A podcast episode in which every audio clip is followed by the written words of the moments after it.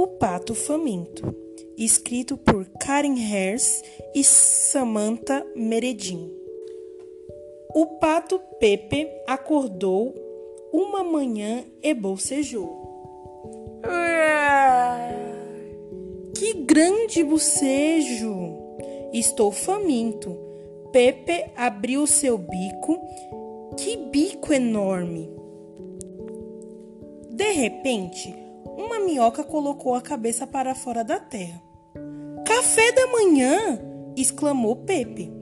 Ele agarrou a minhoca, mas ela escorregou de volta para dentro do buraco.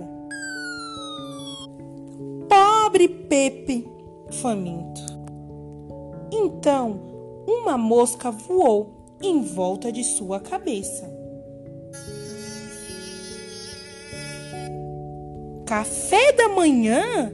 exclamou Pepe, tentando agarrar a mosca, mas ela voou para longe. Pobre Pepe faminto.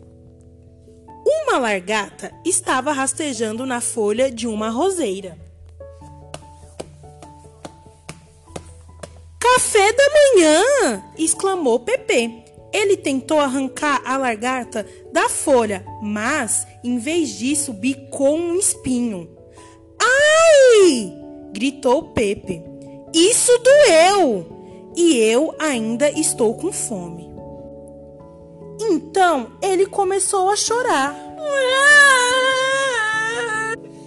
Algumas crianças faziam piquenique e viram Pepe chorando.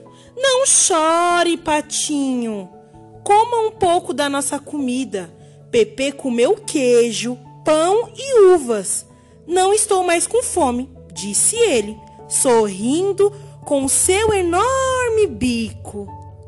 Obrigado, crianças, pelo melhor café da manhã de todos.